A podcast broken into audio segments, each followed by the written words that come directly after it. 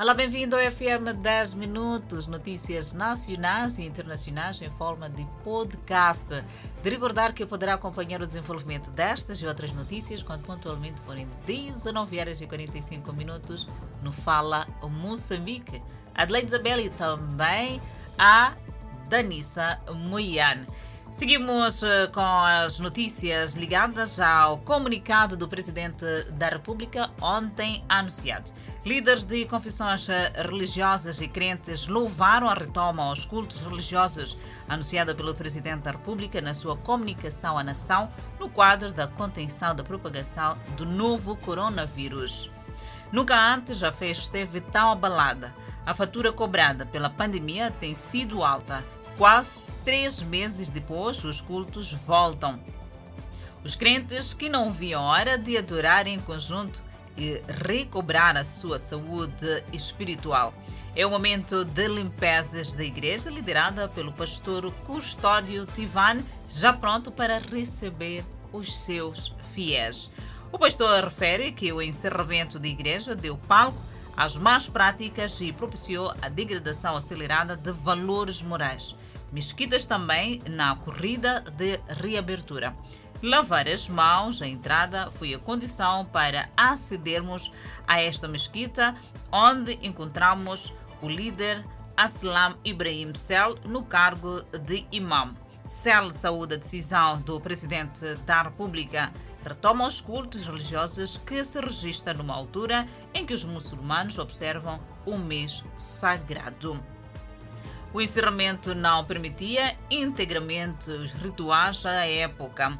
A limitação nos números de participantes dos cultos irá levar ao alimento do número de cultos para acolher a todos os fiéis. É a comunicação do Presidente da República, Felipe Jacinto Inhosse, deixando os fiéis muito, mas muito felizes. Esta também é uma comunicação que deixou ficar bem claro que devemos continuar a observarmos as medidas de prevenção contra o novo coronavírus. Seguimos com o sistema de saúde indiano sobrecarregado com o aumento de casos da pandemia viral. A Índia registrou 352.991 novos casos e 2.812 mortes nesta segunda-feira. O desdobramento da crise é mais visceral nos cemitérios e crematórios da Índia e imagens de partir o coração de pacientes ofegantes morrendo a caminho de hospitais devido à falta de oxigênio. Como as vacinas já estão em andamento na capital Nova Delhi, esta segunda-feira, pessoas usando roupas de proteção trabalham em um cemitério de Gauti para enterrar as vítimas da Covid-19 deste domingo. As detenções diárias têm atingido seu pico. A cada dia, o país registrou uma média de 300 mil casos por dia na última semana. A Índia registrou mais de 17,3 milhões de casos de Covid-19 até agora, perdendo apenas para os Estados Unidos da América. Mais um país eh, que se ressente da Covid-19 e os números continuam a disparar. Mais um momento para dizer, eh, devemos nos prevenir da Covid-19 e vamos parar eh, com este vírus. O tiroteio em Mogadishu é meio a impasse do presidente. São soldados leais ao governo e outros zangados com o líder do país. Envolveram-se em tiroteio na capital da Somália, enquanto as tensões aumentam devido à permanência do presidente Mohamed Abdullahi Mohamed no poder. O diretor descartou os avisos anteriores de que o impasse eleitoral poderia aumentar a instabilidade no país do chifre de África. Centenas de soldados amotinados, ainda uniformizados, ocuparam posições-chave no norte de Mogadíscio, enquanto alguns residentes se escondiam. O ministro da Saúde Interna da Somália, Hassan Jimal, expressou condolências a todas as vítimas, mas não disse quantas pessoas foram mortas ou feridas. Ele acusou algumas pessoas que não estão interessadas na segurança de seu povo de lançar um ataque em Mogadíscio e disse que as forças de segurança os repeliram. Centenas de manifestantes se reuniram no domingo e gritavam Não queremos ditadura e queimaram a fotografia do presidente da República. Entretanto, o presidente enfrenta oposições crescentes na Somália e no exterior, depois que a Câmara Baixa do Parlamento aprovou uma prorrogação de dois anos do seu mandato e do governo federal e aprovou para a fúria dos líderes do Senado fortes críticas da comunidade internacional. A União Africana foi a última a condenar as ações. Continuamos a olhar as notícias e desta feita seguimos com as notícias nacionais para falarmos do terrorismo na província de Cabo Delgado. Yusuf Momad, líder da Renamo, insiste no apoio internacional para acabar com o terrorismo naquela província. Desta feita foi em Quilmano, onde voltou a insistir na mesma medida. O Suf Momad, presidente da Renamo, disse na tarde de sábado no centro de reassentamento de Mussosane, no distrito de Nicodala, que só o apoio internacional pode estancar o terrorismo que está a devastar a província de Cabo Delgado.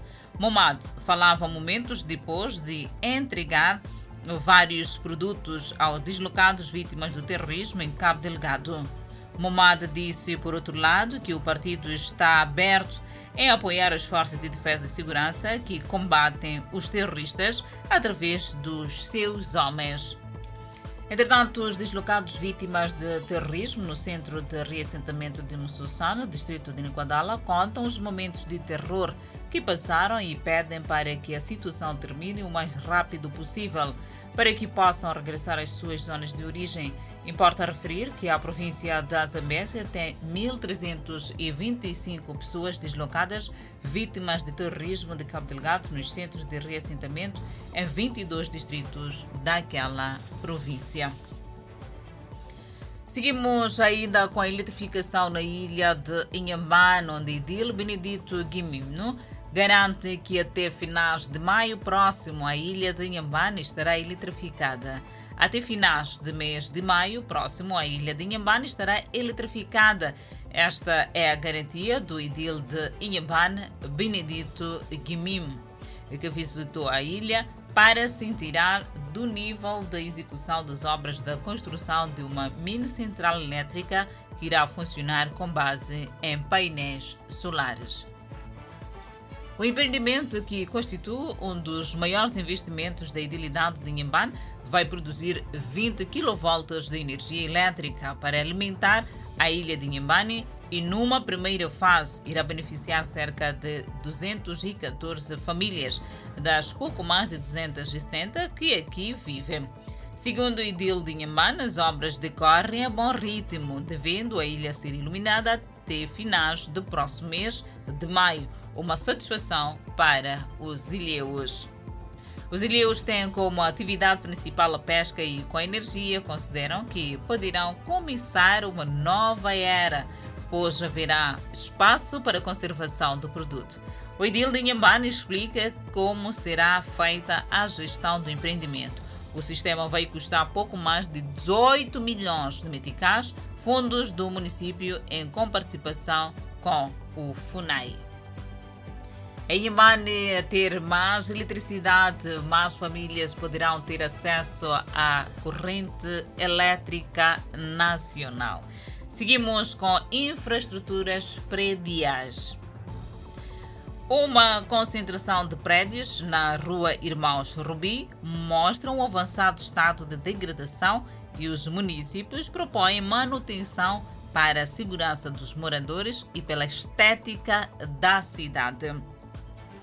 Degradação indisfarçável expressão correspondente ao estado em que se encontram os prédios da Rua Irmãos Rubi, na cidade de Maputo, que não conhecem manutenção desde o tempo colonial.